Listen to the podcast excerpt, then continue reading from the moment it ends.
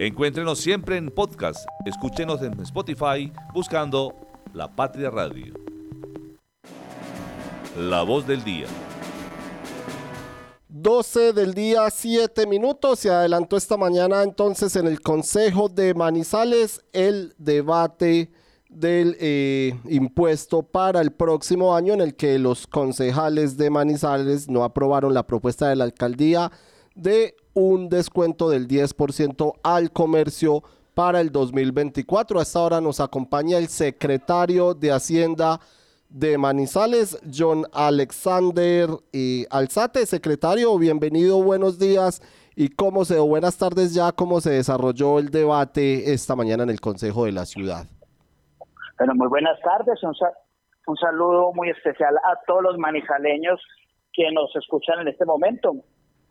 Sí, el día de hoy se dio el segundo debate a el proyecto de acuerdo que señalaba los beneficios por descuento por pronto pago.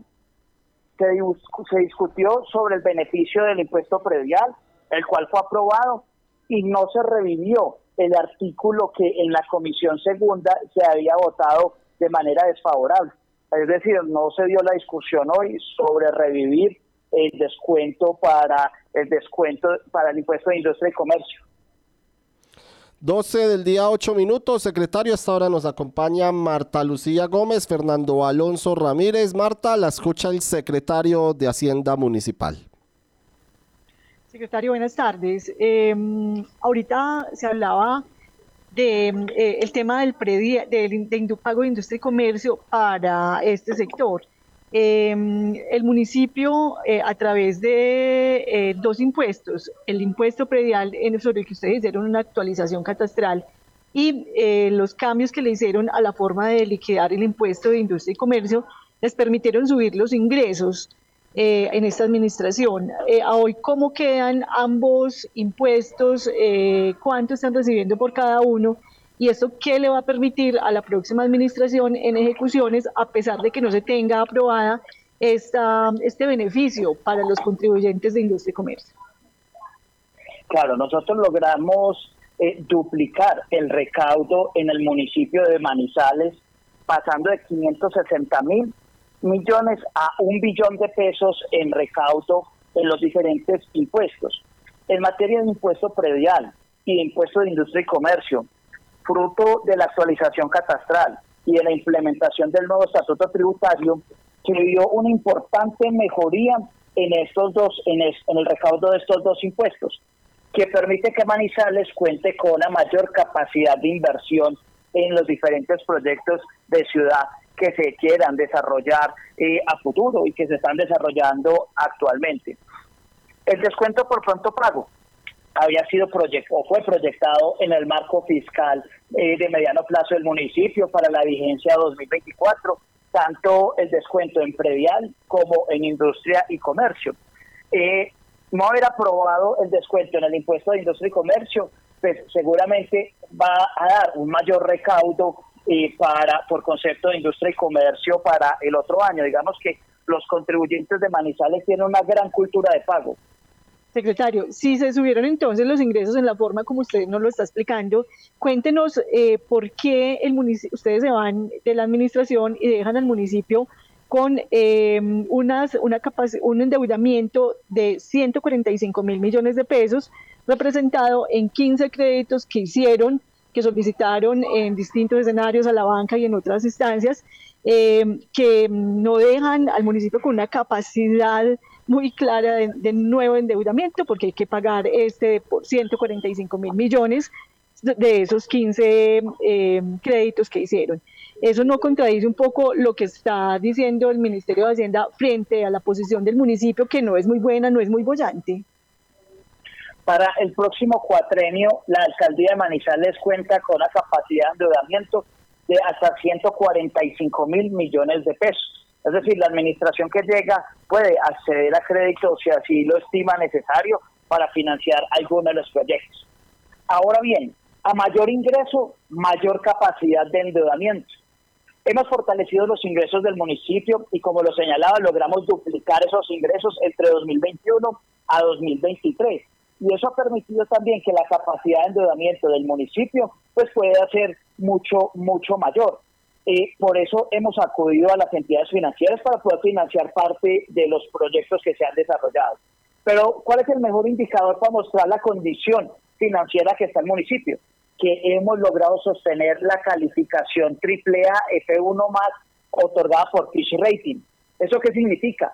Que tenemos, eh, por así decirlo, como el mejor data crédito, la mejor calificación que muestra esa solidez y viabilidad financiera que tiene el municipio de Manizales. Secretario, con las buenas tardes. Fueron cicateros desde la administración municipal en el beneficio que se le quería conceder a los eh, comerciantes, que no convenció e incluso pues la, administración entrante ha dicho que quiere presentar un nuevo proyecto con un beneficio mayor. ¿Eso es posible teniendo en cuenta las vigencias fiscales? Explíquenos un poco, por favor. Sí, en el marco fiscal, eh, y se le contó allá a los concejales, se había estipulado un descuento por pronto pago de hasta el 15%. Es lo que estaban las proyecciones. Recordemos que para este año el descuento fue del 15%. Y entonces está proyectado y podría volverse a radicar o haberse dado en la discusión haberlo llevado hasta ese 15%, que es lo que está contemplado en el marco fiscal eh, del municipio. Secretario, yo vuelvo a, ese tema fiscal eh, y también a los conceptos del Ministerio de Hacienda, en donde habla en el capítulo quinto de fortalezas y, vulnerabilidades fiscales. Y dice que si bien el municipio presentó un comportamiento positivo en su recaudo tributario, eh, las finanzas tienen una alta dependencia de los recursos transferidos, principalmente del sistema general de participaciones. Y hace una advertencia en cuanto a que se debe hacer un seguimiento a los gastos de funcionamiento, especialmente eh, dice que hay que considerar pertinente evaluar el comportamiento del gasto de la Contraloría Municipal. ¿Qué es lo que pasó allí en la Contraloría? ¿Se han gastado más de lo que se debe o, qué, a qué viene esta advertencia del Ministerio de Hacienda? Claro, lo primero que hay que señalar es que todos los municipios de Colombia a excepción de pronto de Medellín y de Bogotá, eh, dependen en gran proporción de las transferencias que se hacen a través del Sistema General de Participaciones. No obstante, ustedes pudieron ver el reporte que sacó la Patria el fin de semana antepasado del índice de desempeño fiscal de los municipios del departamento de Caldas. Manizales ocupó el cuarto puesto a nivel nacional por ciudades por encima de ciudades como Medellín, en cuanto al índice de desempeño fiscal. Eso muestra la capacidad que tienen las finanzas del municipio eh, de Manizales en este caso. Ahora bien, respecto al tema de los gastos de funcionamiento, el municipio de Manizales, el indicador de ley 617 señala que el tope máximo para municipios de categoría primera es hasta el 65% de sus ingresos corrientes de libre. Es decir, el límite de la ley es de cada 100 pesos que recauda el municipio, hasta 65 podrían irse en gastos de funcionamiento. Para el caso de Manizales, está por cada 100 pesos que se recauda, está en menos de 30 pesos lo que se destina para gastos de funcionamiento. Es decir, estamos muy por debajo del límite que señala la ley 617. El tema ya que sucede con lo de Contraloría es un tema un poco diferente y se debe principalmente al resultado de una auditoría que hizo la Contraloría General de la República a la misma Contraloría Municipal, donde se encontró que en el año 2017 eh, se había excedido las transferencias a este organismo de control. Por eso lo que quedó en el plan de, eh, eh, en el plan para hacer el reajuste es poder llevar otra vez a los niveles que señala la norma ese gasto de funcionamiento. Para eso habrá que suscribir un plan, eh, un plan eh, financiero para poder hacer obviamente ese ajuste a los gastos de funcionamiento de la Contraloría. Pero en ningún momento eso significa eh, que el municipio esté por encima de los límites respecto a los gastos de funcionamiento del mismo municipio, sino que estamos muy por debajo de lo que señala el límite de la ley C-17. Secretario, perdón, Fernando, pero también el Ministerio de Hacienda hace énfasis eh, y advierte sobre el comportamiento financiero de sus entidades descentralizadas. Ya veíamos eh, el concepto de la corporación cívica sobre eh, la contratación y el endeudamiento de aguas de Manizales, que es una entidad descentralizada del municipio. Y aquí el ministerio dice que eh, lo, esto lo hace, esta advertencia la hace con el fin de que el municipio defina medidas de reestructuración o incluso, y gravísimo me parece, liquidación, atendiendo lo establecido en el 6 de 17 del año 2000. Aquí pues, es una advertencia del ministerio sobre el municipio, pero usted pues nos da otro panorama totalmente contrario. ¿Por qué parecen ustedes ir en dos vías totalmente contrarias, ministerio y municipio de Manizales? Claro, no, recordemos que municipio de Manizales y sus entidades descentralizadas, cada una tiene su autonomía administrativa, presupuestal y financiera, según su estructura jurídica. Los datos que yo te estoy dando son municipio de Manizales como alcaldía de Manizales.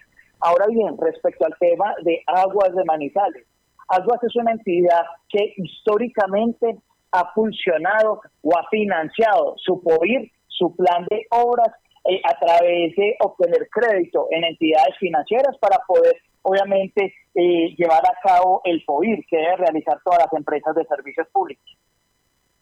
Pero la pregunta no nos la responde, secretario, porque es como si fueran dos visiones distintas. ¿Por qué la Secretaría de Hacienda dice... Fernando. Sí, hay, hay que apretar más, hay que revisar. Este... Dile, termínalo tú. ¿Sí? Secretario, ¿me ahí, escucha? Ahí, ahí están bien, dale. Sí, ahí los escucho. No, lo que dice Fernando es que porque no nos ha respondido la pregunta que le acabamos de hacer, porque sí parecen dos mundos distintos. Una cosa es el concepto oficial del Ministerio de Hacienda y otra cosa, que está bien, usted, y aquí se lo dije al principio, el municipio presentó un comportamiento positivo, pero es que las, los institutos, institutos descentralizados también forman parte del todo municipal eso es lo que nos estamos refiriendo, y que hay un llamado fuerte del, Ministerio de Hacienda en cuanto a que se debe revisar ese comportamiento financiero con el fin de definir medidas de reestructuración o liquidación, lo que nos parece bastante delicado. Claro, pero entonces aquí sí tengo una apreciación y es la siguiente. Eh, pero lo que te he comentado obviamente es desde el municipio. Cada entidad descentralizada pues tiene su autonomía. Habrán unas que están en mejor estado que otras eh, y hace parte, digamos, de su desenvolvimiento natural. Ahora bien, para entrar a liquidación, una entidad eh, descentralizada del municipio requiere que esté dando pérdida por más de tres años, que pase con saldo en rojo. Y eso no ha pasado con ninguna de las entidades descentralizadas del municipio durante este periodo de gobierno. No obstante, eso no significa que algunas puedan tener eh, alguna dependencia o situación un poco más compleja en temas financieros. Ejemplo, hospitales públicos, Alba Salud y San Isidro. El municipio de Manizales ha transferido más de 20 mil millones de pesos para su sostenibilidad. Hoy, financieramente, estas dos entidades están obviamente en una situación un poco compleja, que el municipio ha tratado de venir solventando, pero se debe principalmente a las dificultades del sistema de salud. Y si uno hace la revisión entidad por entidad, encontrará que hay entidades como Manizales que se encuentran supremamente bien y habrá otras entidades como los hospitales públicos que tienen una situación eh, un poco compleja desde sus finanzas. Eh, secretario, una de las cosas que nos han dicho personas que han estado en los empalmes eh, para recibir a la alcaldía de Jorge Eduardo Rojas es que la cantidad de contratistas que tiene la Secretaría de Hacienda supera cualquier cosa que hubieran visto antes. Son personas que han trabajado allí.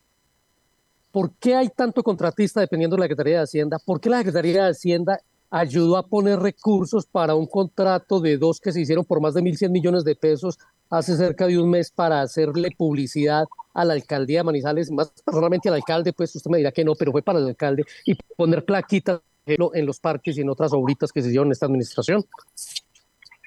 Claro que sí, la Secretaría de Hacienda presentó en el año 2020 el proyecto de fortalecimiento de gestión de ingresos donde se mostraba que para poder aumentar los ingresos del municipio necesitábamos mejorar los procesos de fiscalización para cada uno de los impuestos y mejorar todo el proceso de cobro coactivo, para lo cual se requería el personal respectivo. Descentralizamos también nuestros servicios con personal adicional.